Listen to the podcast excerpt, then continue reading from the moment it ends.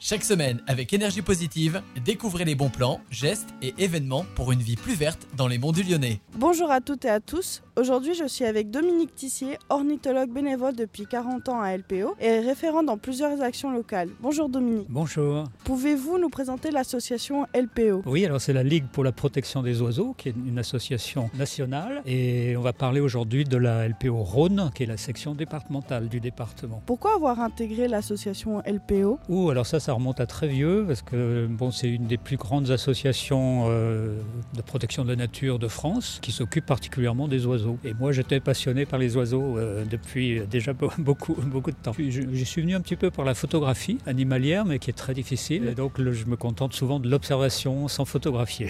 Quelles sont les espèces locales qui sont en danger aujourd'hui?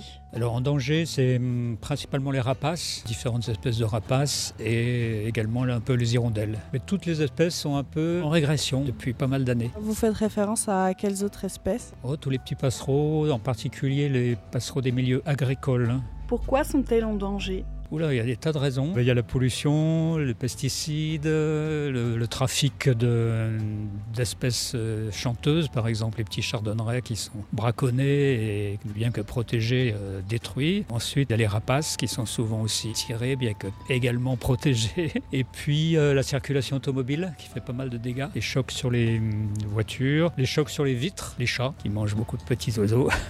Quelles sont les actions que vous menez dans les monts du Lyonnais pour sauver ces espèces? Alors dans les monts du Lyonnais, on a pas mal d'actions euh, pour protéger les rapaces, parce que c'est une région quand même assez riche en rapaces. Donc les busards par exemple, euh, les rapaces nocturnes, le Milan royal, des espèces comme ça. Est-ce que vous avez eu des résultats probants euh? Ah bah, On a un exemple assez récent, on est intervenu auprès de la mairie d'Iseron qui voulait faire des voies d'escalade dans une carrière et on avait, découvert un couple de grands-ducs qui nichaient dans cette carrière. Donc on est intervenu pour signaler au maire qu'il valait mieux faire ça ailleurs.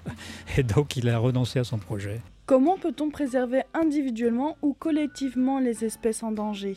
Tout dépend des espèces. Hein. On peut mettre des nichoirs dans son jardin, on peut les nourrir en hiver. Euh, pour les rapaces dont je parlais, on va plutôt intervenir pour protéger les nids. Hein, parce que souvent les nids sont détruits. Par exemple, euh, les busards nichent dans des champs de céréales. Les nids avec les poussins sont détruits par les tracteurs. Donc là, on intervient, on, essaye de trouver les nids avant la moisson ou avant les travaux agricoles et on protège le nid par des filets ou un grillage euh, et on prévient l'agriculteur de ne pas passer à cet endroit. Donc ça, ça marche bien. On a pas mal de couples de busards. Il y a deux, espèces principalement, c'est le busard Saint-Martin et le busard cendré, qui sont des espèces rares dans le département, même rares en France, et on arrive à protéger pas mal de couples comme ça.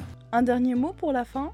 On travaille aussi avec le centre de soins des oiseaux qui est dans les monts du Lyonnais, que vous connaissez peut-être, hein, qui est à Saint-Forgeux, qui est un des plus grands centres de soins pour animaux sauvages de France, hein, et qui recueilli en 2022 plus de 6000 oiseaux et 6000 petits mammifères. Pour les busards, par exemple, ils récupèrent des poussins qu'on a pu sauver, euh, qui sont plus nourris par leurs parents. Ces poussins sont élevés en centre de soins et ensuite relâchés dans la nature. Donc on travaille pas mal en collaboration avec eux. Merci d'avoir accepté l'invitation de Radio Module et je vous souhaite une belle journée. Prenez soin de vous et des animaux autour de vous.